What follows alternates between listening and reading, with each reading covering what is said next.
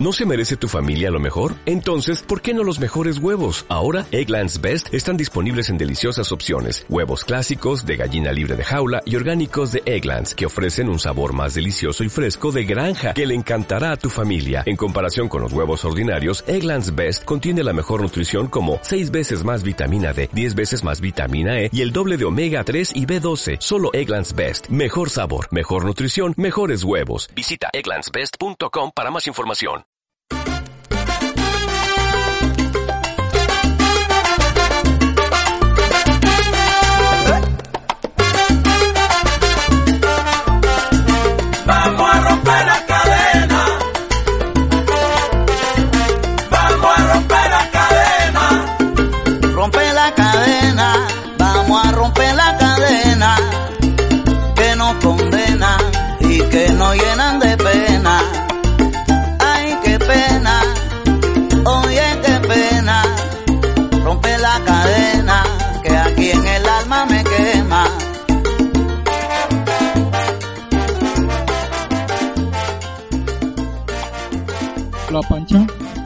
Hola ¿cómo vas? pues muy bien, hoy empezando pues un nuevo proyecto, Eh, esto es Al Galope Radio, eh, una realización, una producción de la Comisión de Comunicación del capítulo del Valle del Cauca, Marcha Patriótica precisamente. Eh, pues bueno, es un proyecto muy interesante, agradecemos por habernos invitado, estamos aquí con varios compañeras y compañeros de diferentes organizaciones, eh, y bueno, pues... eh, Empecemos. Empecemos, esto es comunicación popular eh, para la gente de todo el suroccidente colombiano y bueno, y donde nos escuchen en cualquier parte del mundo, eh, pues al Galope Radio empezamos. Muy buenas tardes a todos y a todas. Eh, yo soy Diana Rengifo y hago parte del proceso de unidad popular del suroccidente colombiano y pues eh, digamos que con la intención ferviente de que comencemos a galopar. Buenas tardes a todos y a todas. Hago parte de la coordinadora barrial y pues también aquí en la comisión de comunicaciones de Algalope. Dale, eh, ¿quién más? Ah, dale Jaime, ¿qué más Jaime? ¿Cómo vas? Buenas, eh, yo hago parte de RATSO, Red Culturales de Artistas Populares. Ah, bueno, bacano, eh, el sector de artistas populares del suroccidente colombiano también aquí presente, por acá está compañero Johnny. Eh, sí, mi nombre es Johnny Mauricio Navia, eh, pertenezco a Círculos Populares de Estudio Latinoamericano, un colectivo de la Universidad del Valle. Bacano y también el sector estudiantil. Eh, por allí también eh, está Marcela. Hola Marcela, ¿cómo vas? Hola, buenas tardes a todos y a todas. Mi nombre es Marcela Vélez, hago parte de la coordinadora estudiantil de la Universidad del Valle y vengo representando precisamente al sector estudiantil del proceso Unidad Popular del Suroccidente colombiano. Pues muchas gracias por estar acá. También nos acompaña el compañero Sí, buenas. Eh, como primera medida, saludar al Galope Radio, una radio muy importante para la ciudad de Cali, creo que a nivel internacional, porque me imagino que hacia allá vamos, hay que galopar hacia allá. Hago parte del sector urbano barrial de Cali, del proceso de unidad popular del suroccidente colombiano, y quiero saludarlos a todos ustedes y a todos aquellos que nos van a seguir escuchando. Listo, muchas gracias. Claro, estamos al Galope Radio por la segunda y definitiva independencia. Y por acá también está el compañero Iván. Bueno, muchas gracias por este espacio. Lo estamos necesitando porque la marcha eh, tiene una necesidad de abrirse paso y un medio de comunicación alternativo como, como este, pues eh, seguramente se juega su papel. Tenemos muchas cosas que comunicar am, porque hay que romper ese bloqueo informativo de los grandes medios de comunicación. Yo participo en marcha desde la Corporación Sullana, un colectivo de abogados y defensores de, eh, de derechos humanos para hacer acompañamiento al tema de prisioneros políticos, donde se criminaliza la protesta social en este país. Listo, pues ya nos presentamos todos. ¿Quién faltó? Nadie. Pues faltaba Jorge, pero bueno, pues pero ya ahorita, viene. no, ahorita igual se va a tener que presentar al momento de la entrevista. Y pues a nosotros, pues Pancho y Pancha, que estamos por aquí los micrófonos, desde Fútbol Subverso, acompañando también Fútbol Subverso, Fútbol en Contra del Capital. Vamos con una cancioncita y ya empezamos a desarrollar los temas que tenemos para hoy en el primer Al Galope Radio. Ya volvemos.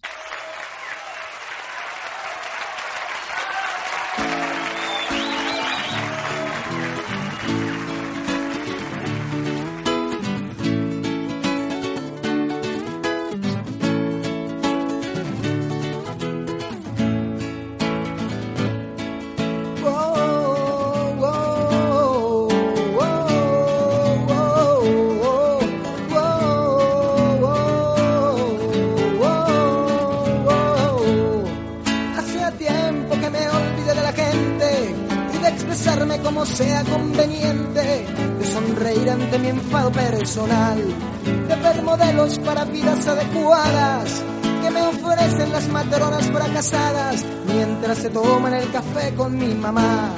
Las que hicieron del sexo un pecado y de la poesía este fin fracasado. El hombre a su trabajo y la mujer a su hogar. Es ese miedo a ser valientes que va opacando nuestro interés.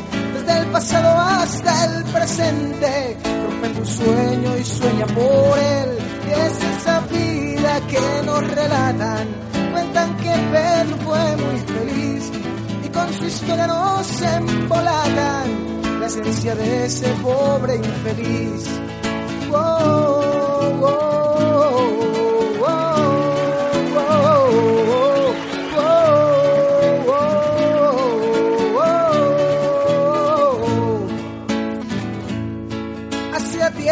que olvidé vestirme, de ir preguntando por la vida y confundirme, de ir muriendo interrogando al amor. Ya me cansé de ver los curas en las misas y a veinte tontos esperando las primicias, la vanagloria para alcanzar la salvación. Ya me cansé de que me juzguen por ser otro, de ser la luz que ya no cabe por el hoyo, pero que cubre su pequeña inmensidad. Solo me queda ser el novio de una virgen y de peinarme hacia el lado en que me dicen las inservibles de la santa caridad. Solo me queda estar de acuerdo con el resto, que sus ideas las donaron en arresto por ese miedo a la mierda militar. Es ese miedo a ser valientes que va opacando nuestro interés desde el pasado hasta el presente. Rompe tu sueño y sueña por él. Es esa vida que nos relatan. Cuentan que Pedro fue muy feliz y con su historia nos embolatan la esencia de ese pobre infeliz.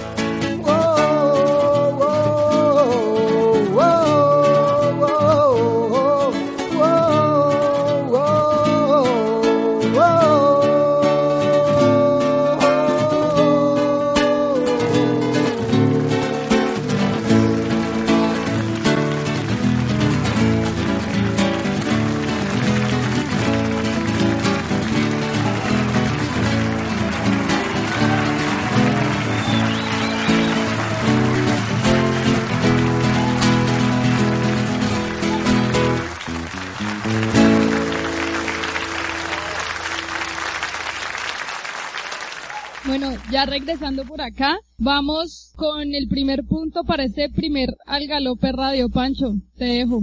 Pues empecemos haciendo memoria y sería interesante que el compañero Gabriel nos, nos recuerde, bueno, cómo surge Marcha Patriótica y por qué surge Marcha Patriótica, cuándo surge Marcha Patriótica. Eh, Marcha Patriótica surge como una necesidad, como una alternativa a los problemas que se vienen dando para la paz, en busca de la unidad del pueblo colombiano, en busca de la organización del pueblo colombiano y en busca de la movilización del pueblo colombiano ante todos los problemas que, que hay y que el pueblo ha estado quieto. Ante esa necesidad de, de organizarnos con tantas organizaciones que hay a nivel nacional, pues surge la idea de, de organizarnos y de exigirle al gobierno una solución pacífica al conflicto social y armado que vive el país, a exigirle al país soluciones a los problemas que, que se presentan en cuanto a la salud, el desempleo, a la miseria social que vive el pueblo colombiano. Pensamos que la marcha patriótica eh, debía surgir eh, para luchar por esas necesidades y que en el futuro la marcha patriótica tiene que irse convirtiendo en una verdadera alternativa. Hoy la marcha patriótica ha surgido donde se han vinculado más de 3.000 organizaciones de todo el país. Hoy a nivel nacional tiene una presencia importante. El movimiento obrero, el sindical, el estudiantil, eh, mujeres, organizaciones barriales, eh, de, de la cultura, de todas las organizaciones campesinas, indígenas, de la cual han llegado allí. La marcha patriótica se ha abierto paso. Y en el 2010, obviamente hace su primer lanzamiento en Bogotá y moviliza alrededor de, de, más de, de 10.000 personas. Eh, y da, digamos, comienza a visibilizarse eh, su, su, su, su visión, su lucha llega a las comunidades. En el 2012 nuevamente volvemos a movilizarnos y logramos una importante movilización de más de 50.000 personas eh, en Bogotá y obviamente la marcha va cogiendo ese, ese ritmo. En el 2013 nos volvimos a, a movilizar y logramos eh, agrupar a muchas organizaciones de todo el país donde fue más de un millón de personas que nos movilizamos exigiendo la paz, la paz que anhela el pueblo y que el gobierno nos la ha negado. Hoy se han articulado a marcha patriótica eh, cantidad de organizaciones que vienen llegando, de sectores políticos, culturales. Hoy la marcha dejó de ser esa iniciativa pequeña para convertirse en una iniciativa grande, con unas propuestas muy importantes y que las estamos conquistando a través de la organización y la movilización del pueblo. Es, es eso, Marcha eh, ha venido dando unos pasos importantes y yo creo que a nivel nacional como a nivel departamental, cada departamento ha construido su junta patriótica y ha venido construyendo organización, que es un paso para, para poder lograr esa paz que tanto anhelamos y le apostamos a que en el futuro eh, la marcha patriótica eh, se convierta en una verdadera alternativa de poder, de poder. Eh, queremos un nuevo país y, y, allí en marcha estamos el pueblo y somos los que, los que tenemos que coger el rumbo de esta nación que durante más de 200 años ha estado gobernada por los mismos de siempre y no han hecho y no crear miseria, atraso, y guerra sucia contra el pueblo colombiano. Claro, y precisamente pues el movimiento político social Marcha Patriótica, eh, como muy bien lo dice el compañero Gabriel, pues también tiene una plataforma política porque esto no queda en el aire, ¿no? Esto hay que también tener unas bases y sólidas, fuertes. Y pues bueno, aquí hay unos principios. Entonces, eh, pues recordemos cuáles son precisamente los principios que tiene Marcha Patriótica. Pancho, eh, pues a ver, los principios que se trazan dentro de su guía, la Marcha Patriótica, eh, son la democracia, la organización social, la unidad popular y el espíritu latinoamericano. Entonces, pues, no sé, digamos, los compañeros que nos acompañan, digamos, nos pudiesen ampliar, digamos, esos principios.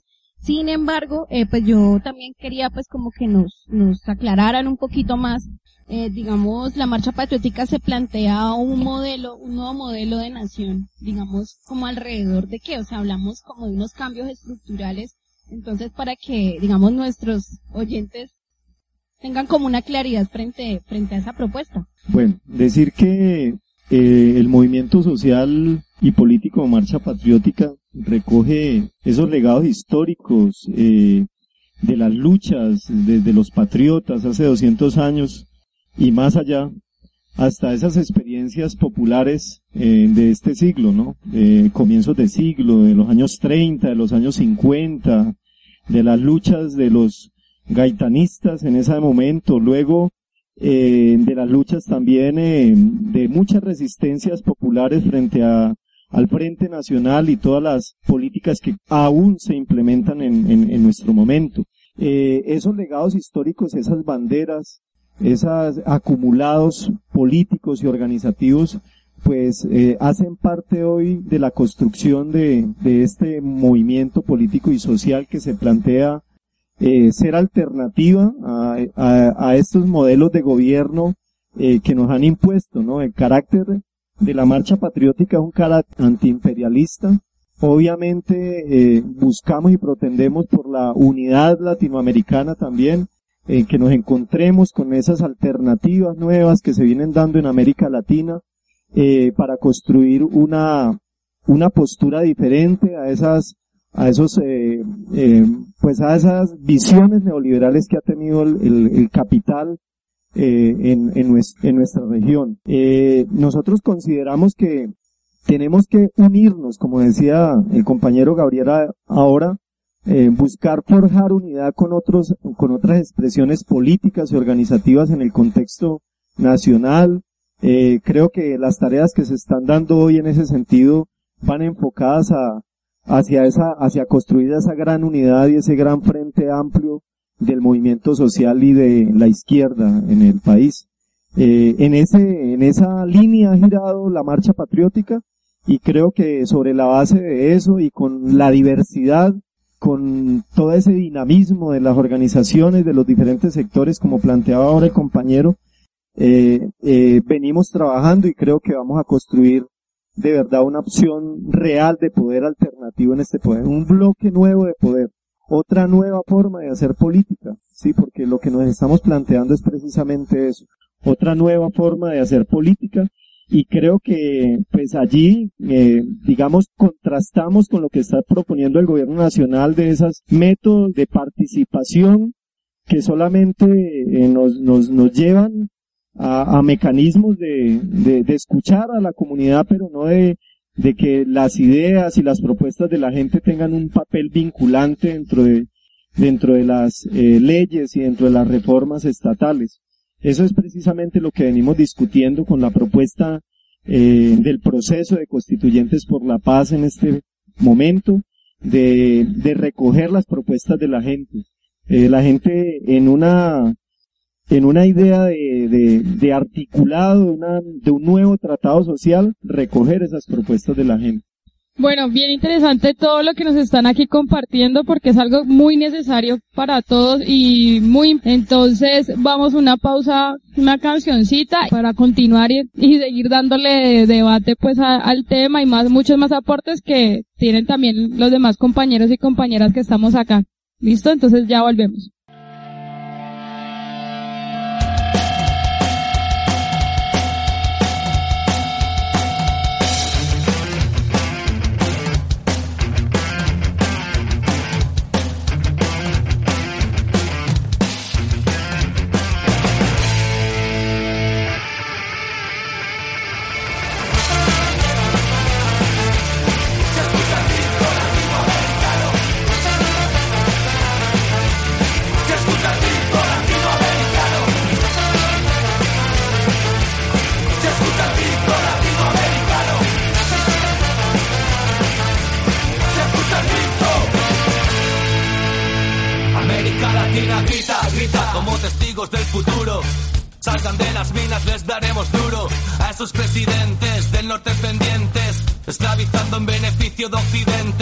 Sois el ejemplo del sudor y la sangre y de los sueños pequeños y alcanzables. Desde Tierra de Fuego a Ciudad Juárez, un águila vuela y vigila campos y ciudades. Dales, dales, que griten tus ideales. Lupita de los muertos, no ayude a los criminales. Castiga a la Europa que ha robado tu semilla y al norte que financia el hambre en tu familia. Alerta, alerta, alerta que camina. La espada de Bolívar por América Latina.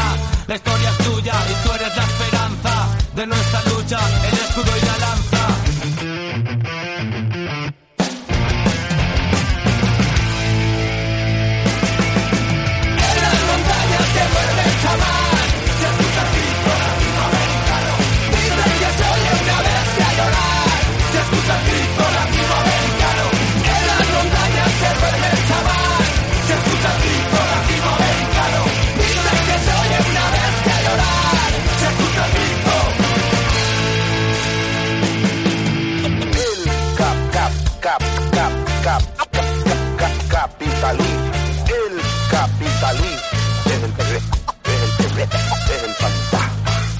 Latinoamérica comienza a caminar al fin, independiente del imperio occidental y sin ser esclavos del Banco Mundial y FMI, siguiendo el legado de Bolívar y de Martí. Y es que un pueblo digno es un pueblo libre, y si este se oprime, suirá el ruido de sables, que un pueblo sin miedo es lo más temible, porque los principios no son negociables, y atacarán con hambre, y atacarán con sed. Quien aprende de su historia no repite, ves, que ya lograron romper sus cadenas, recobraron sus tierras y ya desterraron las penas. Hacen falta más zapatas, más camilos, más guevaras, más obreros, más campesinos con la cabeza y el puño bien alto queremos. ¡Viva Latinoamérica! Viviremos y venceremos.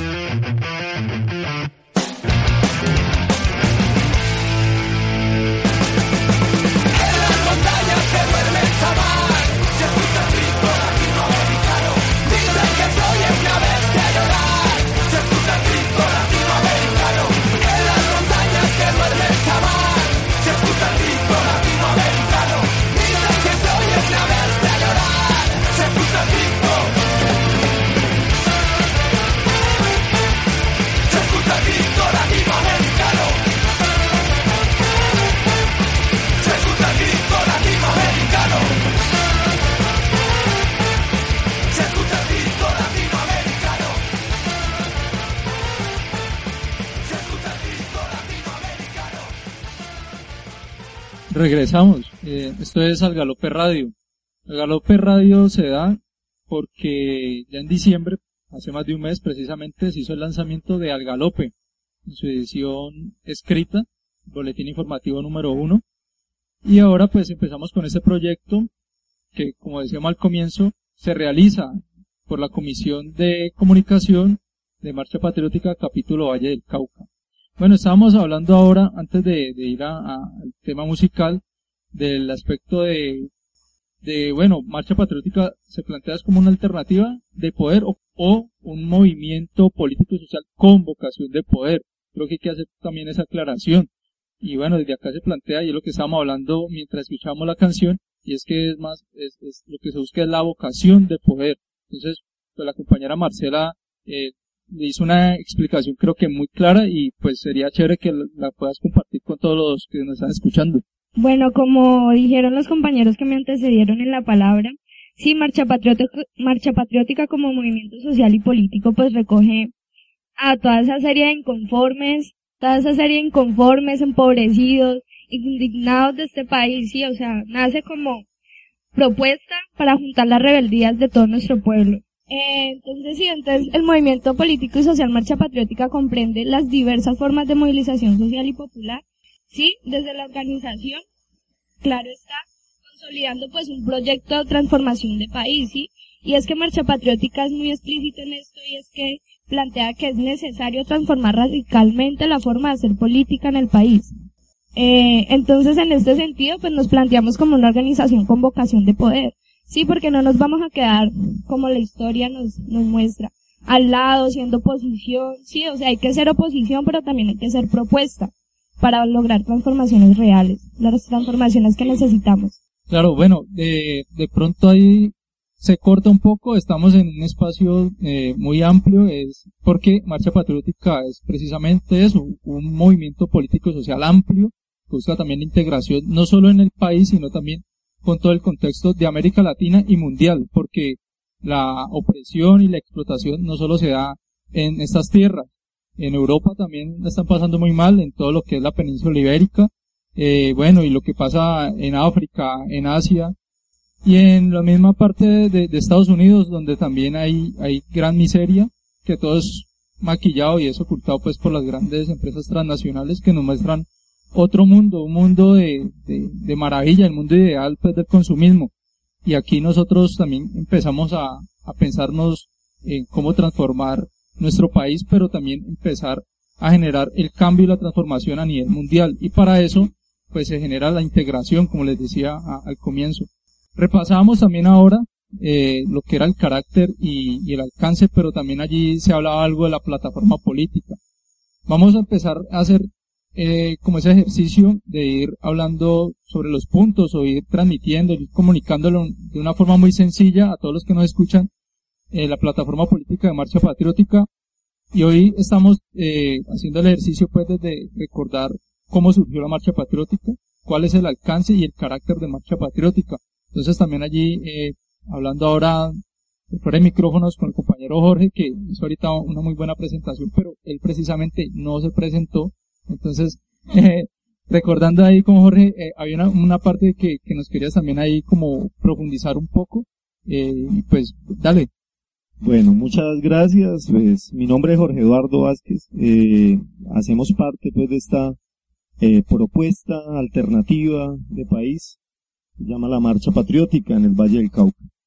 Eh, bueno, como decíamos, eh, la, la, marcha patriótica en sus eh, propuestas gruesas, eh, en su plataforma política se plantea la solución política al conflicto social y armado, la democratización de la sociedad, un modelo alternativo de producción y nuevas formas de economía, garantías efectivas a los derechos fundamentales y garantías efectivas en el ejercicio de la participación política, eh, la dignificación del empleo, la reparación integral a las víctimas, la, reapropiación del territorio, eh, no solamente del territorio rural, sino también del territorio urbano, eh, una reforma agraria integral con autonomía y soberanía, también. Digamos, otros puntos que son como transversales, que es el tema de la cultura, el restablecimiento de la soberanía nacional, que viene siendo aplastada pues, por los tratados de libre comercio y que precisamente es una, una, debe ser una de las luchas centrales de hoy en este país contra la, la implementación de los tratados de, de, libre comercio que se vienen dando con muchos países eh, en condiciones muy desfavorables. Eh, un nuevo orden mundial, eh, hablábamos ahora de, la, del internacionalismo y de la, de la integración latinoamericana y digamos eh, la continuidad pues de las luchas por la emancipación y la liberación de nuestro país. Esas digamos que son los, los puntos gruesos de la plataforma política. Bueno, la plataforma es muy amplia. El, la idea, lo que vamos a hacer es, a través de los programas, ir manejando punto por punto, pues para que no se algo muy denso, que sea pues de, de fácil entendimiento, porque la idea también es acercarnos a las bases, ¿no? Eh, ahora que hablabas de lo de la integración, pues esta semana precisamente se ha acabado de realizar el encuentro de la CELAC, pues la cumbre de estados latinoamericanos y del Caribe, en donde han reafirmado eh, los jefes de Estado el apoyo al proceso que se lleva a cabo en La Habana, pues a los diálogos entre eh, las Fuerzas Armadas Revolucionarias de Colombia, el Ejército del Pueblo, eh, con precisamente pues este estado de este estado neoliberal, estado terrorista, pues en este momento dirigido por por Juan Manuel Santos y, y la CELAC ha reafirmado que este proceso es importante, es vital para toda América Latina y el Caribe. A veces nos olvida pues que el Caribe está allí presente y precisamente pues estos diálogos están llevando a cabo en la principal isla del Caribe. Eh, y bueno, ese es un, un, aliciente también para seguir trabajando todo ese, ese proceso que se, se está dando pues desde acá, del suroccidente colombiano, el proceso de unidad popular y contar con el apoyo de toda América Latina, pues es un espaldarazo que realmente motiva al movimiento político y social Marcha Patriótica porque lo que se busca también desde acá es eso, el, la solución al conflicto, esa paz con justicia social. Bueno, y hablando así también de eventos que, que pues ya pasaron, vienen una serie de eventos que pues nos van a compartir por ese lado porque se viene la precumbre, cumbre, bueno, tenemos muchísimas, muchísimas actividades en este mes entonces, eh, ya nos van a compartir, nos van a, comentar qué tenemos programado para que igualmente toda la gente esté pendiente si se encuentran en la zona o si tienen la oportunidad de ir a acompañar en, estos espacios, pues bienvenidos, que esto es un espacio para todos. Claro, para que se vayan programando porque eh, existen estas actividades donde se, se, logra la integración y lo que buscamos es que también la gente se acerque, empiece a compartir sus iniciativas, sus experiencias y bueno, y cada día seamos más, ¿no? Porque estamos buscando esa segunda y definitiva independencia. Ahora, ¿qué se viene, compañero Gabriel? Gracias. Eh, primero que todo, quiero hacerle un poquito de historia acerca de lo que se viene, que es la precumbre eh, agropecuaria. Eh, digamos que el año pasado fue un año de movilizaciones, de lucha, de paros. Eh, los campesinos salieron a protestar, a exigir sus derechos. Los indígenas, los afro, los lecheros, los cacaboteros, eh, los transportadores, los mineros, eh, se movilizaron en todo el país.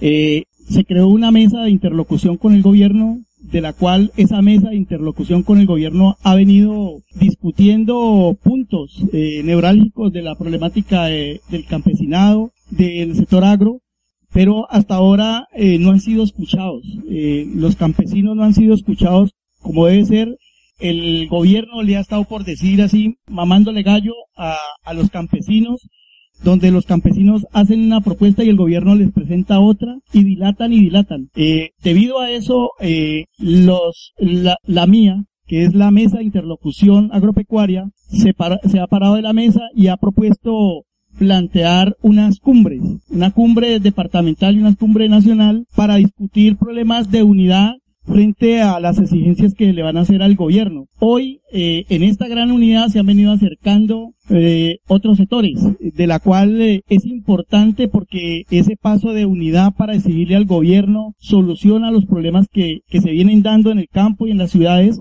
Hoy esta, esta cumbre se va a organizar y ya tiene un nombre más amplio, que es la mesa de, de, de interlocución, pero es étnica, campesina y popular porque allí van a llegar muchos sectores y de la cual también estamos haciendo el llamado a otras organizaciones que se acerquen a ser parte de esta cumbre. Esta cumbre se va a llevar a cabo el 14 y el 15. El 14 comienza eh, la cumbre en la Universidad del Valle desde las 8 de la mañana y de la cual eh, a las 4 de la tarde después de, de empezar la mesa eh, de discusión donde muchos sectores van a hallar propuestas y donde vamos a organizar una, una, una, una propuesta más amplia. La idea es que eh, eh, a las 4 de la tarde estemos haciendo un meeting y un cacerolazo para recordar esos cacerolazos que se dieron en todo el país y vamos a recibir a los campesinos con, con, con un cacerolazo. El día, el día 15, eh, allí continuamos con la mesa eh, con los sectores van a participar un representante por organización de la cual le hacemos el llamado a todos que se acerquen a esa a esas mesas donde vamos a participar pues mm, con muchas organizaciones de campesinas, indígenas, abro, eh, de mm, del Congreso de los Pueblos y de muchas organizaciones que pues se van a ir acercando. Eh, esto es en la Universidad del Valle sede Cali. Sede, sede, sí, la que queda en Meléndez. Ok. La que queda en Meléndez. Y entonces allí vamos a recoger eh, propuestas para llevarlo a nivel nacional. Es decir, el 22, 23 y 24 eh, nos vamos a reunir en, Bogotá, donde vamos a llevar unas propuestas de, de los departamentos y vamos a hacer una cosa mucho más amplia. Le vamos a presentar al, al gobierno un pliego unitario, unitario y donde le vamos a decir soluciones y, no- y que no dilate más. Eh, la idea es que esta cumbre nacional eh, la llevemos hacia un gran paro nacional. Ah, sí, Gabriel. Y no, pues también para contarle a las personas que nos están escuchando que para llegar a esa cumbre departamental también se van a llevar a cabo algunas cumbres municipales. Por lo menos en la, en la, en el municipio de Sevilla, el día 8 de febrero se van a reunir las, las distintas organizaciones sociales y populares de este municipio, eh, pues para llegar a acuerdos y pues, eh, digamos, tomar decisiones de cómo se van a, o cómo, cómo van a participar en- dentro de la cumbre departamental. Igualmente también el día 9 en la ciudad de Tuluá. La idea es que también estemos pendientes de la rueda de prensa que se va a hacer en la ciudad de Tuluá el día 7, creo que es jueves 7, eh, pues que esperamos que nos acompañen muchos medios de comunicación, eh, pues que nos ayuden a visibilizar, pues, digamos, esta propuesta unitaria. Es el viernes. Viernes 7. En el jueves 6, listo. No, igual, igual las personas que de pronto no tengan la oportunidad de, de estar muy al tanto pueden estar visitando también la página, el fanpage por Facebook, pueden visitar el mismo perfil de Marcha Patriótica Valle del Cauca y el blog. Ahí vamos a estar eh, atentos. Igualmente, si ustedes desean recibir los boletines informativos y todas las convocatorias, pueden escribir al correo comunicaciones mpvalle.gmail.com. Y pues bueno, el objetivo es que, que, que estemos todos al tanto con la agenda y pues acompañemos estas actividades. Entonces sí, y también recordarles que pueden buscar por el, eh, en internet al galope, en su boletín número uno, que ya está también en internet para que lo conozcan, lean. Y bueno, las organizaciones que están interesadas en participar en el próximo boletín, el número dos, pues pueden eh, ir escribiendo, enviar también eh, sus documentos y toda la información que tengan para publicar en el próximo al galope. El compañero Gabriel, ¿algo más para ampliar de la cumbre? A todos aquellos que van a participar, estudiantes, obreros, eh, amas de casa, que es en la plazoleta de San Francisco a las 4 de la tarde el 14, la convocatoria al, al cacerolazo y al meeting. Que lleven, que lleven cacerolas, que lleven tapas, pitos. Vamos a hacer una bulla bien importante. Listo, compañero, de pronto hay, hay personas que, que le tienen un poco de temor a ese concepto de meeting.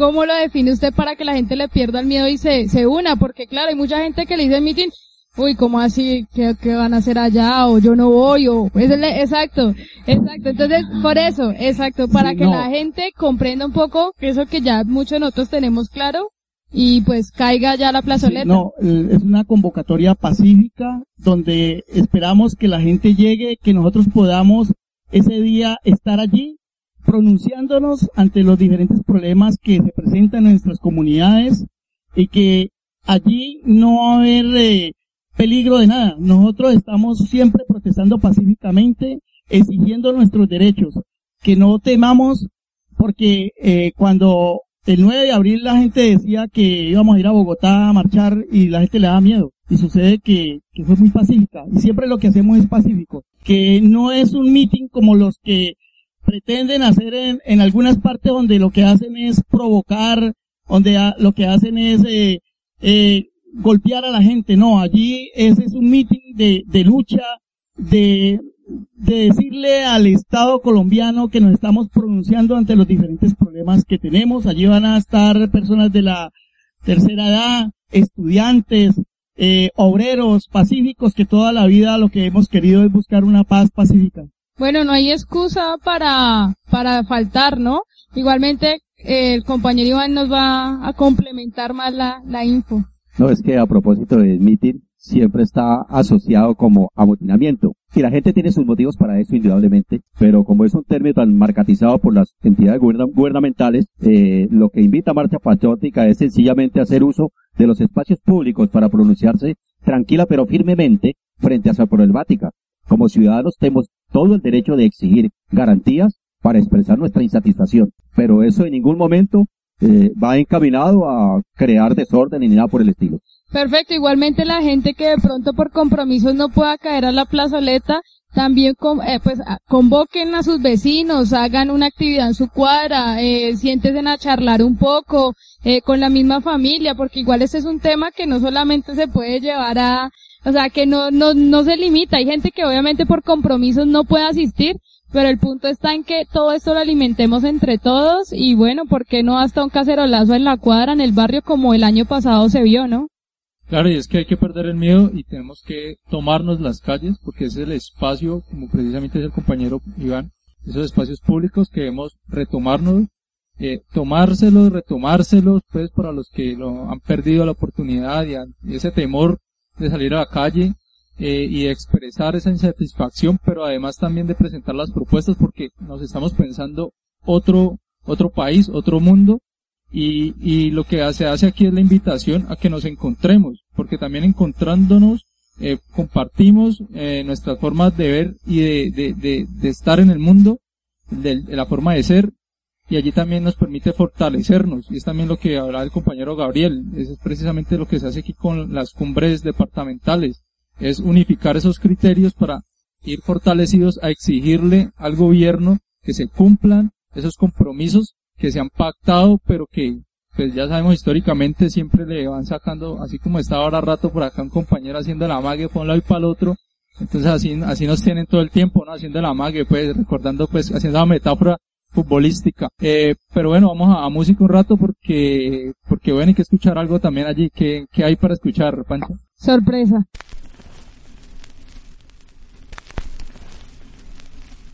Nada valdrá la dádiva material para el aguinaldo del soldado y sin este aquel perdería todo su esfuerzo sintiéndose desamparado.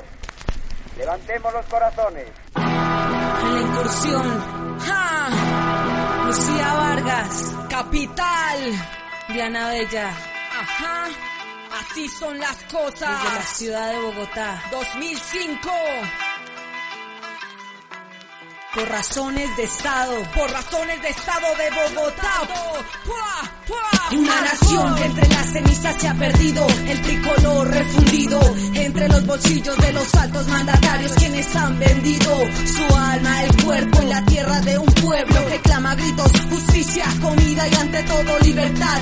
Suramérica no debe ser provincia de la gran manzana que de por sí ya está podrida. Preferiría que la causa del efecto de la dignidad vendida no fuera la carencia de la conciencia. Porque no hay ni solución ni espera. Esperan que el tiempo devuelva todas las maneras de conciencia y que la amnesia permanezca como la bandera. No hay tampoco esperanza cuando se lavan las manos los mandatarios libres de cualquier obstáculo para ejecutar el intercambio monetario, no para matar a sangre fría y acusar al terrorista, pues así se llama todo aquel que no comparte sus políticas y mientras tanto el pueblo humillado sigue día a día regalando todo su trabajo, paga impuestos al gobierno por ser explotado, la educación tan solo es de unos cuantos privilegiados, el resto solo aprende lecciones de esclavos, todo libre tratado venderle el alma al diablo, el pago que nos devuelvan las cadenas perdidas en la independencia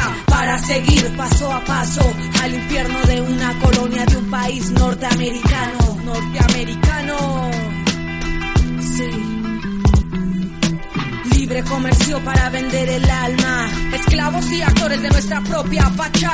Pierdo la vida y no encuentro la calma. La libertad humana es lo único que queda cuando la guerra se acaba. Por razones de Estado no esconderé mis palabras. Argumento lo dicho con unos cuantos hechos. Explícito es el veneno. No nos matarán con balas, pero de hambre moriremos. Entonces, ¿cuáles ventajas poseemos? Lo único propio en estos momentos es la fortaleza de los héroes muertos. Tampoco el oro, una pertenencia de este pueblo. Mide los ríos el agua que colma la sed de educación y empleo. El tricolor perdido está en nuestro miedo. Llenan manos vacías de este gobierno. Entonces, ¿cuál libre comercio? ¿Cuál progreso? Si las máquinas activas requieren de esclavos en silencio. Si no se vende el alma, pues se vende el cuerpo. Y yo me niego a que mis rimas, fuerza y vida se inunden y se pierdan en una ideología En estos versos que me expresan, tengo yo el poder y mis palabras las que gobiernan. Entonces, mi revolución será en letras, resistencia. El conocimiento es misil para acabar con falsas influencias. Por razones de Estado, esto a ustedes les interesa. Libre comercio para vender el alma. Esclavos y actores de nuestra propia facha. Pierdo la vida y no encuentro la calma. La libertad humana es lo único que queda cuando la guerra se acaba. Por razones de Estado no esconderé mis palabras. Libre comercio para vender el alma. Esclavos y actores de nuestra propia facha. Pierdo la vida y no encuentro la calma. La libertad humana es lo único que queda cuando la guerra se acaba. Por razones de Estado no esconderé mis palabras.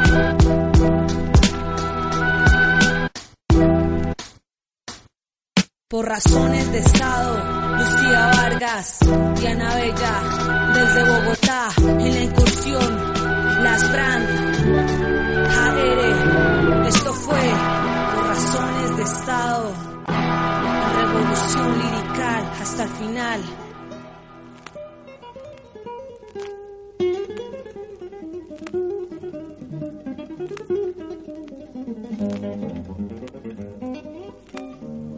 Bueno, listo. Regresamos. Recuerden, este es Al Galope Radio, primer programa, primero de febrero de 2014, exactamente. Entonces, bueno, estamos hablando ahora de la mesa de interlocución agraria eh, y popular, étnica también, que ya se han sumado estos sectores. Eh, y esto, ¿para qué, no?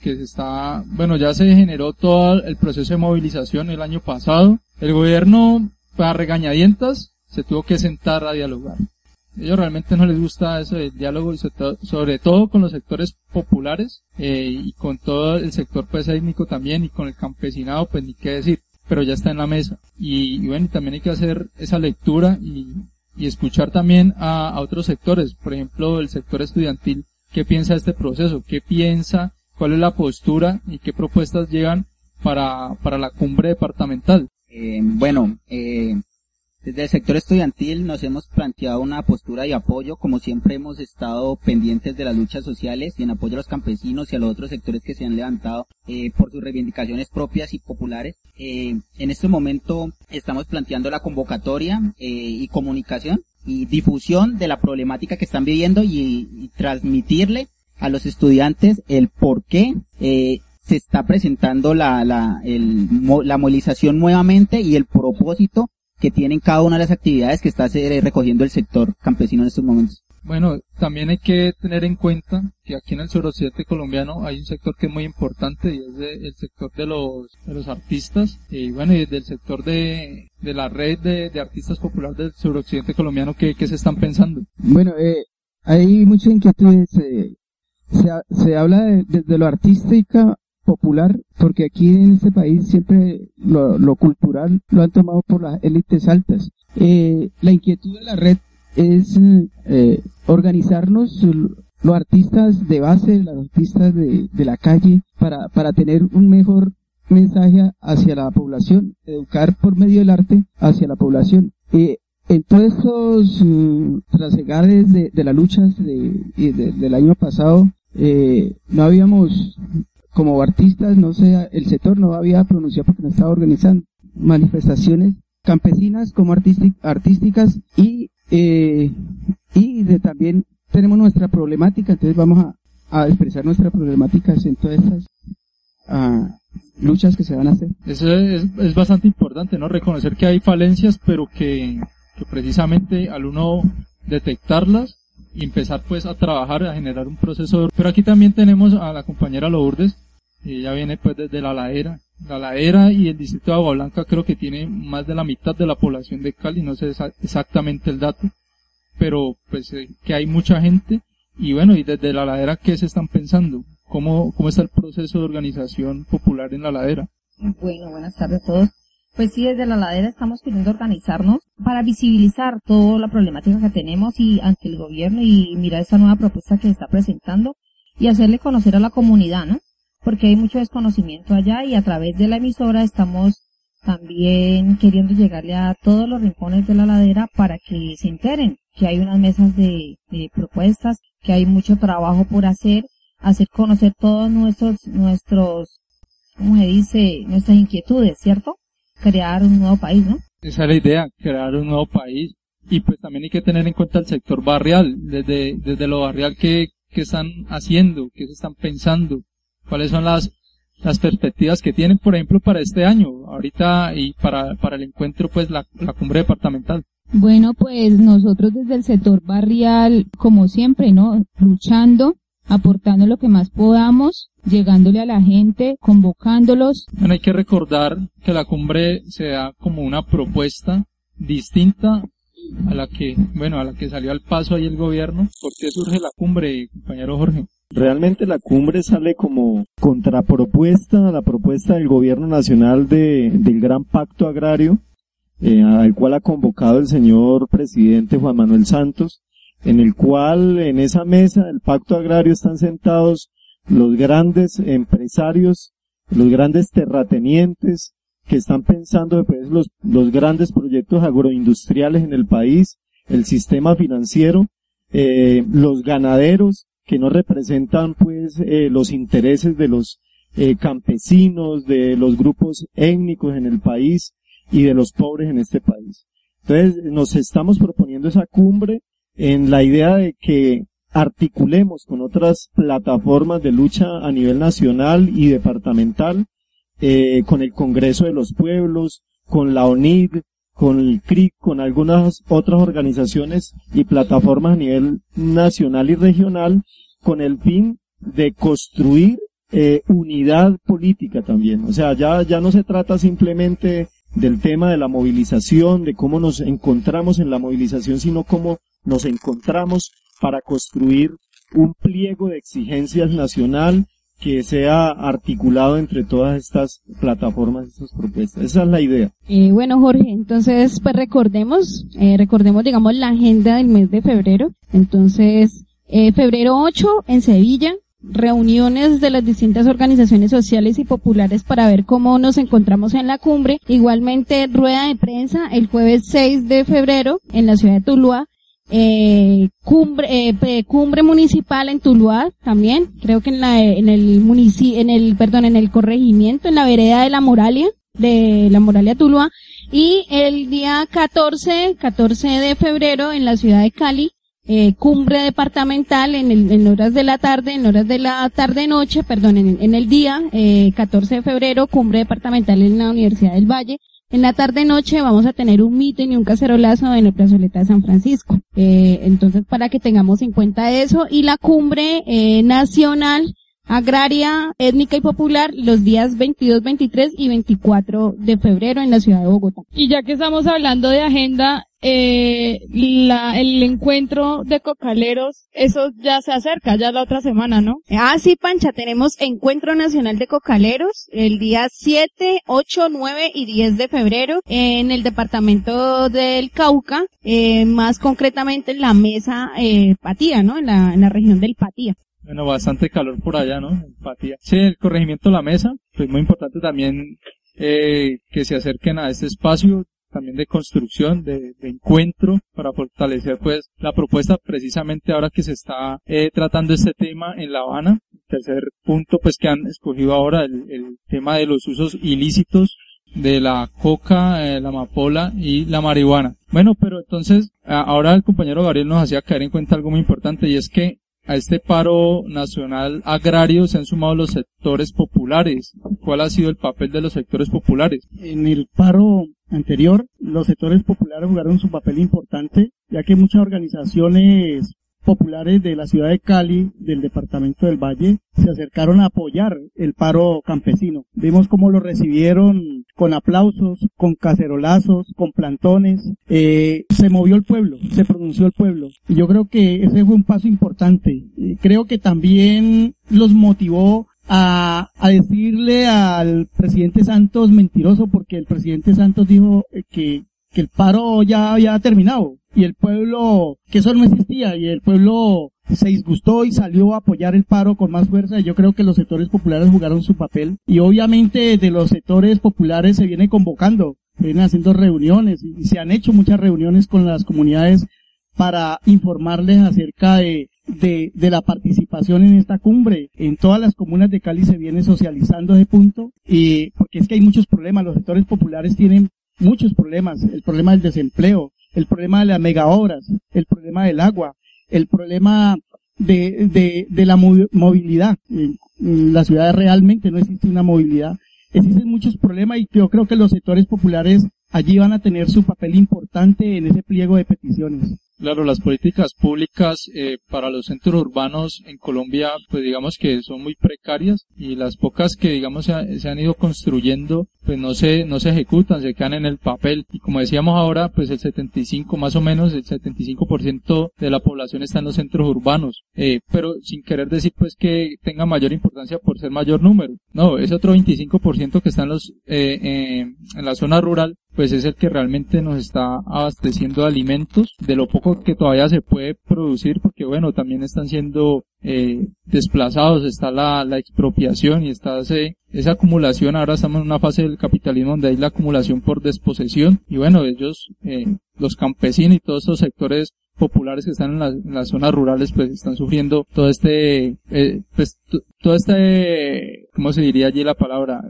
eh, cercamiento, están siendo, digamos, también perseguidos porque se rehusan a entrar a, un sistema en el cual no les ofrece oportunidades y no hay garantías también para tener una vida digna. Entonces, es también hacer la resistencia desde los eh, sectores populares de las zonas rurales. Pero bueno, vamos con música. Eh, ¿a- ¿Algo más, Pancho? Sí, Pancho, pues ya hablando del referente a la música, vamos a escuchar una canción que pues nos va a dar pie a un tema muy interesante y un tema de coyuntura que pues acá vamos a, a debatir y vamos a, a charlar entre todos. Entonces vamos con música y ya regresamos.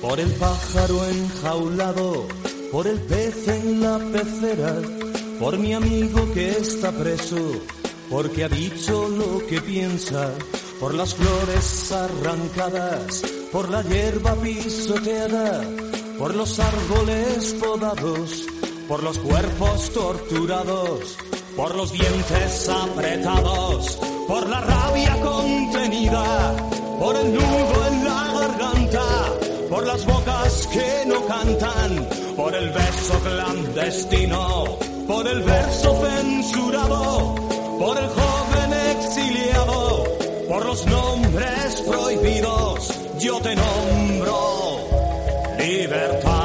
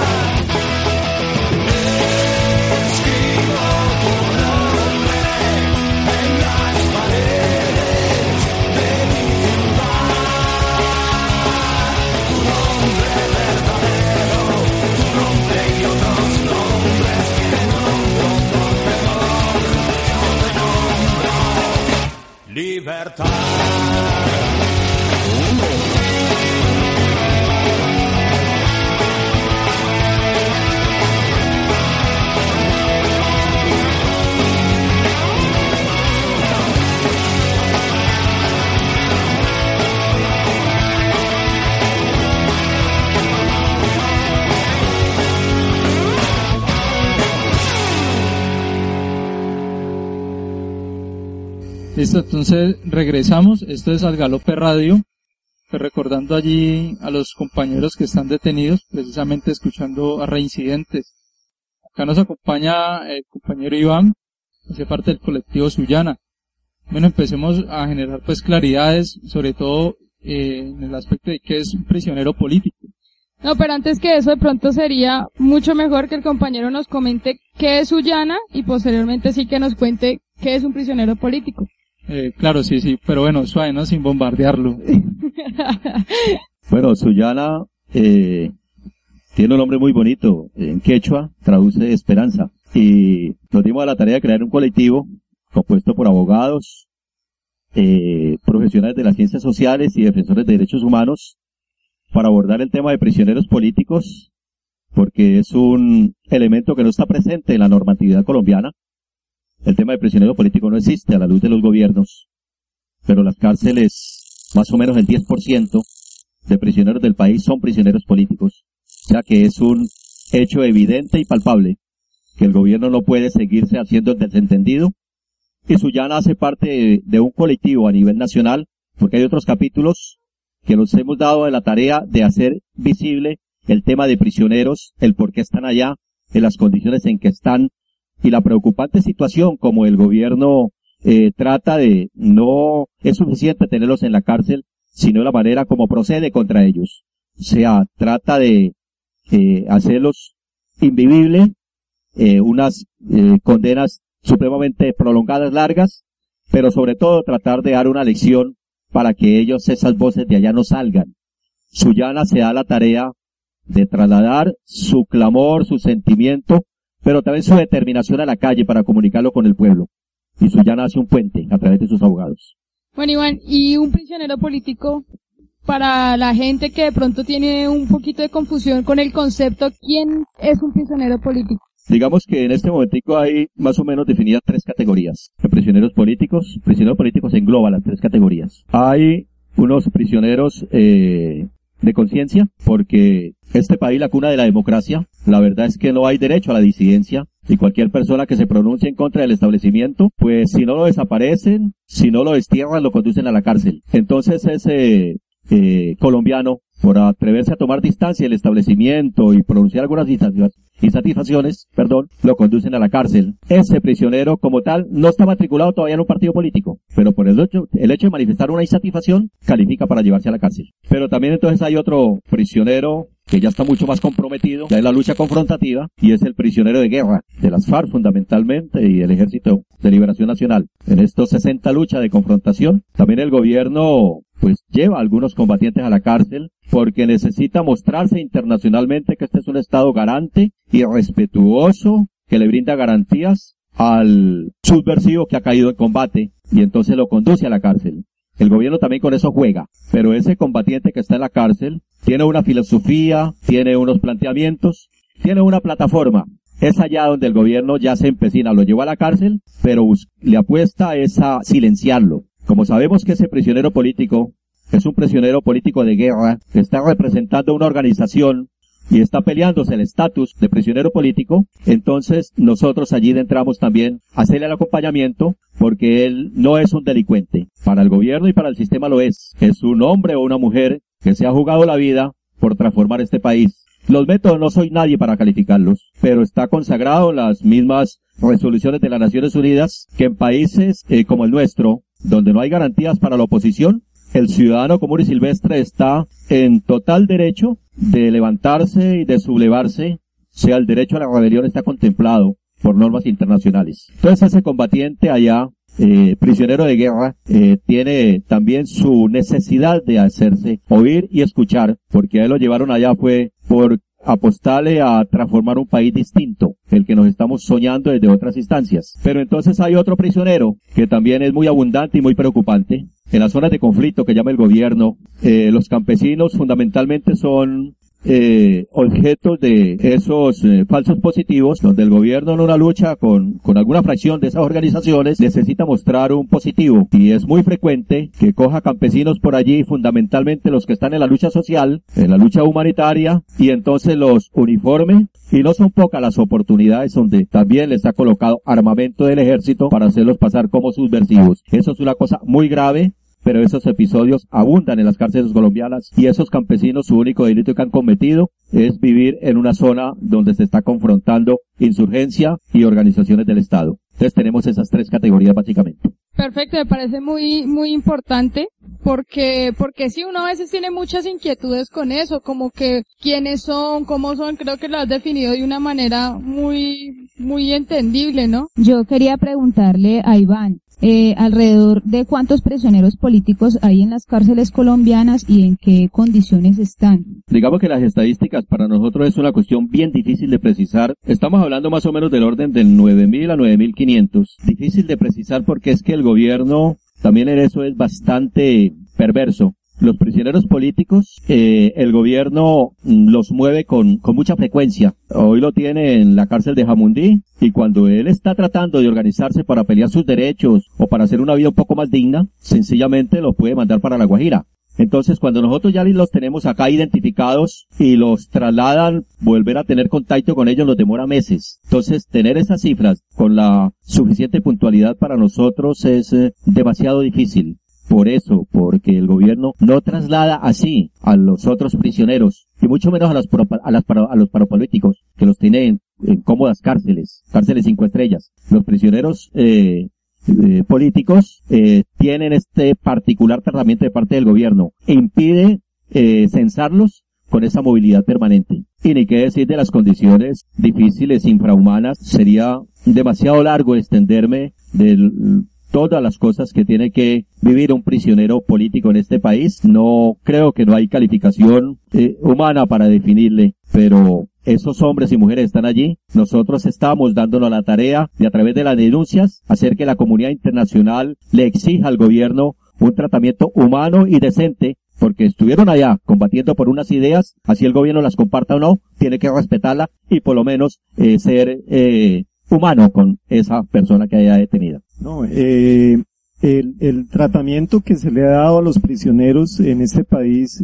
eh, digamos, es un tema que vulnera el derecho internacional humanitario. Veíamos las noticias en estos días que, pues, eh, fueron muertos en confusos hechos eh, unos prisioneros en, en, la ciudad de Barranquilla, en una cárcel en Barranquilla. Eh, y que, pues, a eso agregamos la dificultad de un prisionero político que ya lo mencionaba, es tratado eh, sobre otras condiciones diferentes, otras dificultades. ¿Qué propuestas, digamos, podría formular también la corporación en ese sentido? de, de cambiar una nueva uh, normatividad carcelaria en este país? Bueno, digamos que nosotros con otros colegas a nivel nacional, porque por fortuna ya existen otros colectivos donde nosotros estamos ya eh, proponiendo acciones, incluso hemos hecho propuestas para eso que llaman el Código Nacional Penitenciario. A veces es un desgaste, pero nosotros hemos hecho estas labores eh, académicas y pedagógicas eh, con el deseo, en primer lugar, entender de que en este país hay un hacinamiento grande en las cárceles. Eh, pero la solución no está en construir más cárceles como lo que se propone el gobierno. Nosotros en este momento oficiamos por toda la población carcelaria, pero especialmente por los prisioneros políticos, porque es en función de ellos que nos movemos. Pero sabemos que el prisionero social, eh, especialmente los sectores populares, producto de las desigualdades, de las injusticias, de falta de oportunidades, hay un número grande de gente allá pagando unas condenas incluso muy superiores a lo que debe pagar una persona por un delito que comete en otro país. No, Ardila Lule, esos tipos no pisan eh, los andenes de una cárcel, eh, los Nule, eh, esos señores eh, que andan en grandes limusinas, salen de la cárcel los fines de semana, escoltados por el IMPEC, a visitar a sus familias, a las reuniones familiares, y vuelven cuando les da la gana, para ello no hay control. Esto es una ironía, produce ira de ver cómo esa flexibilidad para esos zampones, que esos sí son zampones peligrosos, para ellos no es una cárcel de verdad, pero nada de comparación para los prisioneros políticos nuestros, donde a veces tiene que padecer por un simple dolor de cabeza, le genera un dolor crónico porque ni le suministra una pasta, pero tampoco se le dejan de entrar. Entonces mire esos contrastes. Si la cárcel se hizo para eh, castigar al, a alguien que ha cometido una infracción, eso también es una farsa. Esta oligarquía en eso también es demasiado hipócrita y la penalización también eh, aquí está categorizada de acuerdo al sector social que pertenezca. Nosotros oficiamos por los prisioneros políticos porque ellos no se merecen eh, que se los trate peor que, que, que, que a un animal irracional. Nosotros vamos a exigir hacia los prisioneros políticos, en primer lugar, el estatus de prisioneros políticos, porque esa categorización, las Naciones Unidas, eh, necesariamente estaría obligada a comprometer al gobierno a darle un tratamiento de orden distinto. En primer lugar, los prisioneros políticos estarían eh, posibilitados para tener sus reuniones periódicas como organizaciones que son eh, salir a hacer sus paradas eh, físicos, militares, sus ejercicios, porque son combatientes y ellos no lo niegan ni lo ocultan. Eh, es más, muchos de ellos se sienten orgullosos de haber caído allá no como delincuentes, sino como combatientes. Eh, y tienen todo el derecho a es- estudiar sus manuales, hacer sus lecturas para seguirse formando en las cárceles. Pero el gobierno todos esos materiales los decomisa. Eh, Iván, pues, perdón. A ver, eh, la pregunta mía iba más como, usted ahorita habló de unos falsos positivos, ¿no? Digamos, muchos colombianos, pues caen como en las mazmorras del Estado, digamos, por delitos que no han cometido. Y digamos que la marcha patriótica a nivel nacional tiene dos casos, o bueno, tiene mucho, pero digamos que dos casos que, digamos, se han visibilizado más o digamos que acá en el suroccidente nos ha dolido mucho, eh, digamos, la detención del compañero, perdón, Uber Ballesteros, ¿no? Y del compañero también Francisco Javier Tolosa. Entonces, digamos que el Estado no solamente, digamos, eh, acalla, acalla las voces de protesta, eh, internándolos en una mazmorra, sino también, digamos, eh, a través de asesinatos selectivos, a través de amenazas, porque digamos que la corporación suyana también fue eh, amenazada, tengo entendido, pues una, un, documento que llegó hace bastante tiempo, pues a los correos de Marcha Patriótica en el Valle a nivel nacional. Entonces, eh, pues no sé, digamos, eh, la Corporación Suyana también qué lectura hace, digamos, de ese hostigamiento y de esa persecución que está sufriendo la Marcha Patriótica, pues ya prácticamente desde, desde sus inicios. Bueno, primero decir que eh, los dos compañeros que mencionaste son muy emblemáticos en, en la resistencia de este país. El compañero Uber, pues eh, lo conocemos de su larga trayectoria en su lucha popular y especialmente en el suroccidente. Lógicamente con él tenemos unos lazos afectivos porque no es el delincuente que pasa el gobierno. Le están cobrando su fidelidad a la lucha eh, campesina fundamentalmente y popular. Y la lectura particular es que Uber es la demostración innata sobre cómo este Estado no puede permitir que hombres decentes como eh, Uber Ballesteros irrumpa en la palestra nacional e internacional con la figuración que indudablemente tenía y que va a seguir cultivando porque eh, precisamente hombres y mujeres de esa transparencia y de esa fidelidad se abren paso a pesar del gobierno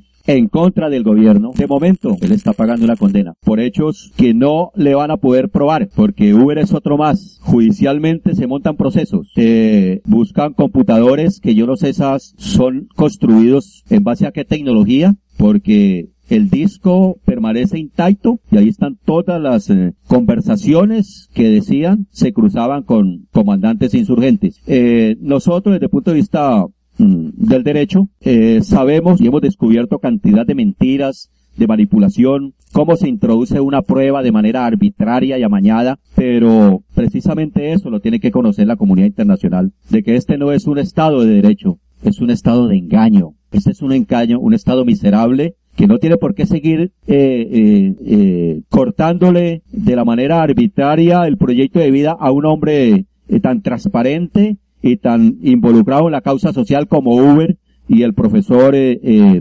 Francisco. Entonces, con Uber, de momento está todavía en calidad de sindicado, no le han destapado las pruebas, están en unas audiencias, porque la fiscalía con eso juega también juega a estar prolongando en el tiempo y en el espacio para crear no solamente incertidumbre, pero también para ir mirando a ver de qué manera puede introducir sus mentiras de manera, de manera más creíble. Entonces está tomando su tiempo. Por eso la necesidad y la importancia de la solidaridad internacional. Porque no creemos en los, en los veredictos de los tribunales colombianos. La rama judicial en este país es perversa, es cochina. Los jueces y magistrados Allí los cargos se compran, no se adquieren por el conocimiento. Es un poder corrompido, de tal manera que un colombiano que caiga en las manos de estos tribunales da pesar, da lástima, genera incertidumbre. Y entonces el, el profesor eh, eh, Francisco, uno de los cargos, rebeli- rebelión agravada, nos sorprendió ese término, rebelión, rebelión agravada, eso, entonces eso agravada qué es? Y entonces las explicaciones que dio un fiscal por allí, ah, es que le interceptaron un seguimiento en Buenos Aires, allá estuvo hablando con un intelectual, qué, qué, qué lástima. O sea, en este país cuando un estado llega a esos niveles de degradación, donde un profesor, un académico, se le procesa porque estuvo hablando con un intelectual de otro país, o sea, cuando un gobierno llega a esos, sencillamente es porque está muy endeble. Si le tiene miedo a eso, y tiene que utilizar todas esas artimañas para silenciar la protesta popular. No, el mundo entero tiene que conocer todo esto. De esta democracia que dice que en este país no merece existir. Tenemos que volcarla y Marcha Patriótica está para cumplir ese papel. Eso es, es muy grave. Pero entonces, ¿cómo se logra que se le dé ese estatus de prisionero político a personas como Uber y, el profesor Tolosa? Desde el punto de vista normativo, no hay esa posibilidad. Eh, esa categorización solamente es posible cuando en, el, eh, eh, en las cárceles eh, se cimente el movimiento nacional carcelario, que es más o menos como la lucha gremial de los prisioneros, pero ahí los prisioneros políticos tienen también ese punto eh, en particular para hacerlo sentir, pero esos prisioneros políticos necesitan necesariamente el acompañamiento de las organizaciones populares afuera. Entonces, cuando la movilización sea lo suficientemente fuerte y densa, obligamos al gobierno a tenerle que dar esa categoría. Entre tanto, el sistema y el gobierno no sienta esa gran movilización, él va a seguir desentendiéndose de ese tema. Por eso entonces, eh, la- las declaraciones de piedad de, de que tal vez se pueda o que están el acorralamiento del movimiento político social Marcha Patriótica de que se pueda disolver. Bueno, sabemos que no se va a disolver, que el gobierno quiere eso, innegable. Entonces, el llamado es a eso, a la movilización también y a visibilizar a los prisioneros políticos para que el movimiento no se disuelva. ¿Qué, postura tiene el, eh, el colectivo Sullana ante estas declaraciones de, de Piedad Córdoba? Digamos que las apuestas, estamos en un sistema donde estamos confrontando fuerzas, compañero. A mí no me sorprende la, el comportamiento del Estado porque es su modo operandi, es la intimidación, es la división, es eh, tratar de hacer claudicar a los luchadores populares y por eso ese alto número de prisioneros políticos, porque es que el Estado a eso le ha apostado no solamente ahora. Eh, frente a esa disyuntiva, creo que lo que nos asiste es la necesidad de intensificar nuestra lucha, porque por fortuna hoy por hoy al gobierno no le queda muy fácil seguir criminalizando la protesta popular sin que eso trascienda hacia el mundo entero. Y hoy hay las Naciones Unidas, los informes que eh, hacen anualmente sobre Colombia son muy preocupantes. Hay que ser demasiado cínicos para no prestar atención a eso, pero esa acumulación constante, esa calificación de los informes de las Naciones Unidas, de la misma Corte Interamericana de Derechos Humanos, eh, tiene sus miradas puestas sobre el comportamiento de estos gobiernos y los luchadores populares creo que en eso tenemos también una posibilidad de, de, de- de blindarnos, porque en esta lucha no estamos solos. Ya el mundo entero tiene su disposición, especialmente el continente europeo, ya hay asociaciones de, de- abogados demócratas donde están eh, ya muy atentos a lo que haya que hacer aquí a futuro. Entonces la marcha patriótica no está dispuesta a que aquí se siga cometiendo un segundo genocidio como el de la UP, porque no se va a dejar acorralar, no se va a esconder, va a seguir dando la pelea de frente con la dignidad con la que nació, y no es que el gobierno quiera entregarnos garantías, es que está obligado a otorgárnoslas, porque los colombianos que estamos en marcha patriótica somos ciudadanos, unos ciudadanos de primera categoría. Se equivoca el gobierno si con sus eh, comportamientos eh, criminales nos va a aterrorizar. Las garantías es una, es una exigencia que le ex- exigimos nosotros de la corporación porque hay tratados internacionales que comprometen a los estados a darle garantías a la oposición y nosotros somos opositores a mucho honor contra este sistema decadente. Somos una alternativa de gobierno y en esa están nuestras apuestas y nuestros prisioneros allí se juegan su papel. Sí, queda claro que esto no se va a disolver. Acá seguimos y seguimos al galope. Eh, bueno, vamos con música y ya regresamos.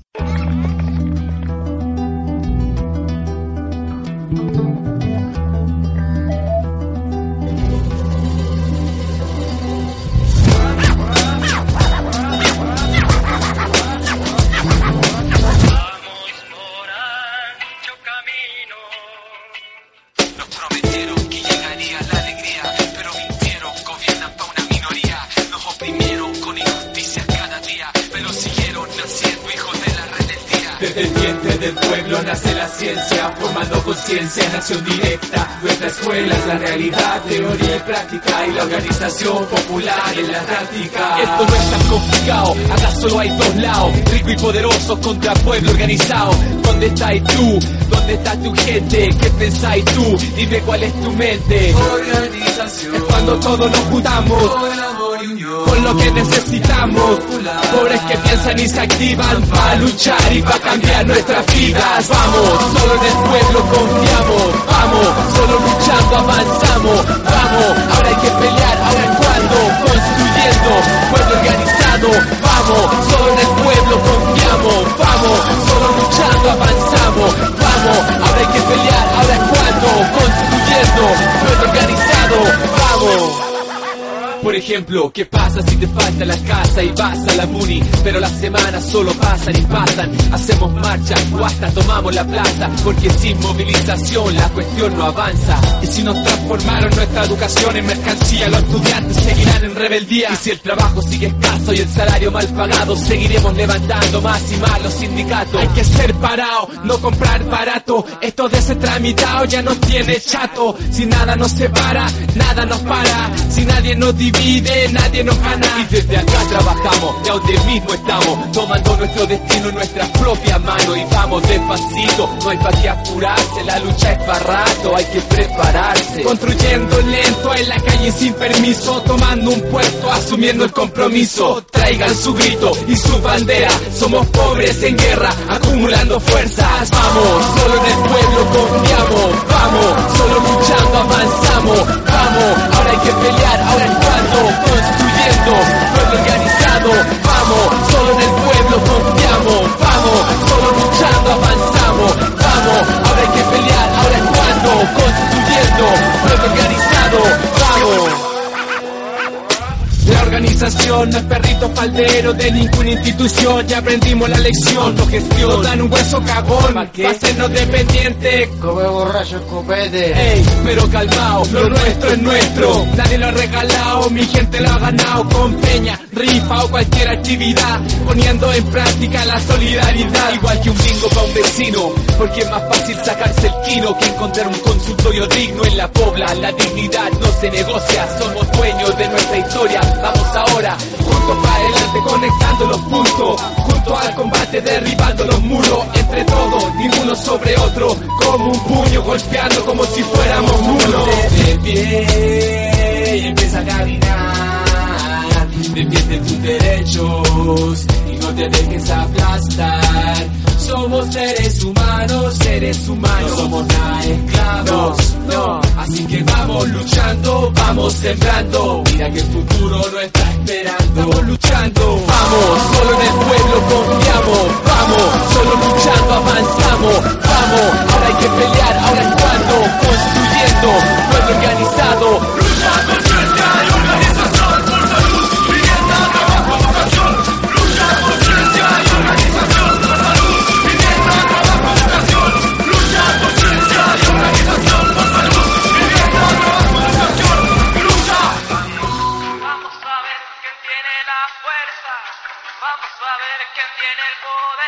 Regresamos. Entonces, bueno, queda claro que aunque el gobierno nacional desea que Marcha Patriótica se disuelva, pues no se va a disolver. Mejor dicho, nosotros no vamos a salir, no vamos a salir corriendo. Seguimos galopando por la segunda y definitiva independencia y acompañando eh, los diálogos en La Habana porque creemos que la paz con justicia social se debe dar y debe empezar a, a concretarse, precisamente a concretarse las garantías para que movimientos como Marcha Patriótica y bueno, empiecen eh, las organizaciones a consolidarse, a sumarse a este proyecto de paz con justicia social. Y bueno, se vienen varios eventos, precisamente allí, pues para empezar a encontrarnos y fortalecer todo este proceso, pues se viene lo de que es el COPAT, precisamente, Jorge. Eh, Sí, yo creo que es así como lo mencionas, o sea, la marcha patriótica no se va a disolver, al contrario, seguimos estructurándonos organizativamente. El día de mañana se va a realizar el quinto COPAT eh, departamental, el quinto Comité Patriótico Departamental que aglutina a todos los sectores que se articulan alrededor de la marcha patriótica y las nueve, los nueve municipios, las nueve localidades que también están haciendo parte de esta estructura organizativa. Vamos a desarrollar puntos sobre los ejes organizativos. Vamos a comenzar a, discutir eh, cómo vamos a abordar metodológicamente el tema de, de la de la apuesta política que se plantea eh, la marcha patriótica para el 2014 y no, seguimos al galope, seguimos construyendo proceso, construyendo unidad y fortaleciéndoles con la lucha popular en la calle y con eh, eh, la unidad con el conjunto del movimiento social. Bueno, entonces yo creo que pues ya es hora de despedir. Eh, esperamos pues que les haya gustado pues este, esta charla que hemos tenido acá, esta tarde muy calurosa. Es el primer, el primer programa pues de Algalope Radio.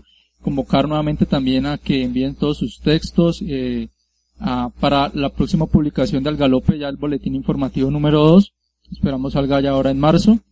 Y bueno, recordar también que se viene la cumbre departamental. El compañero Gabriel para que nos recuerde, pues, eh, cuándo, dónde, Recordarles que el 14 y 15 es la precumbre departamental e igualmente también decir que hay unas precumbres municipales de la cual se van a desarrollar en el término de este mes de febrero y que no se olviden el cacerolazo que se va a desarrollar eh, el 14 eh, invitamos a toda la gente, a todas las personas a la Plaza de San Francisco, eh, que lleguemos con cacerolas, con platos, con cucharas, hacer bulla, tambores, pitos, todo lo que podamos traer, que le demos esa iniciativa, esa gran unidad y a exigir para poder construir una, una exigencia eh, al gobierno para que el gobierno nos escuche, que estamos unidos, que seguimos galopando eh, por todas las ciudades,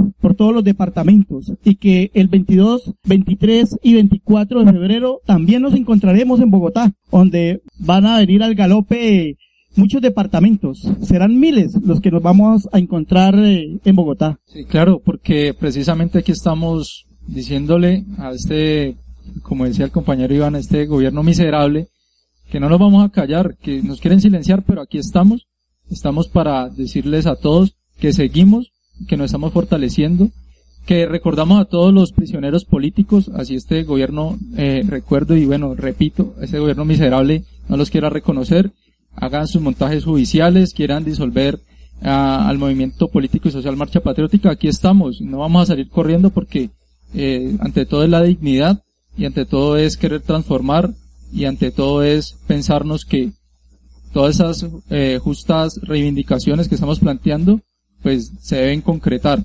Bueno, también recordar que en, Sevilla van a, van a estar también haciendo la, precumbre. Sevilla va a ser eh, el 8 de febrero.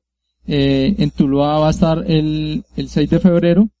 Bueno, en Sevilla y será una, una reunión para pues eh, cuadrar la agenda que se va a presentar en la cumbre departamental. En Sevilla el 8 de febrero, en Tuluá el 6 de febrero, es, es una rueda de prensa. Y también el 9 de febrero, también en, en, Tuluá, se estará realizando la cumbre municipal. Entonces, 14 y 15, cumbre departamental, la cumbre de Cucaleros 7, 8, 9 y 10 en el corregimiento La Mesa, municipio del Patía, allí en el Cauca, una zona muy calurosa, pero muy, muy hermosa. Y bueno, y claro, y la cumbre nacional que va a ser el 22, 23, 24 de febrero en Bogotá, como muy bien decía el compañero Gabriel, donde vamos a estar encontrándonos miles. Y bueno, eh, bueno, y esto ya son millones, porque esto es a nivel también internacional, eh, y es eh, enviarle pues un saludo eh, a todos los compañeros que están detenidos, a todos, a todos, o sea, ya nos hacían la, muy bien la definición el compañero Iván de, de esos tres, como esos, esos, esos tres eh, tipos de detenidos políticos, pero a todos se les envía un saludo, y un abrazo y bueno, nos escuchamos el próximo al galope. Muchas gracias a todos los que estuvieron acompañándonos esta tarde, a todas las organizaciones. Esperamos pues que les haya gustado. Eh, seguiremos en el próximo programa ah, hablando sobre la plataforma política y muchos temas también de, de interés. Y, bueno, y tratando aquí de llegar a consensos eh, para buscarle soluciones a las diferentes problemáticas que tenemos. Agradecemos a todos por estar aquí y a todos los que nos escuchan y que puedan difundir este programa es una iniciativa hecha pues con mucho cariño eh, y también buscando hacer un proceso de comunicación popular que, que toda la gente pueda entender y transmitir, compartir esta información para que nos vayamos formando, porque es eso también, el proceso también de, de formación. Eh, bueno, pues no sé, alguien quiere también decir algo más para cerrar. Vamos con música. Bueno, un abrazo a todos y pues nos escuchamos en el próximo Al Galope.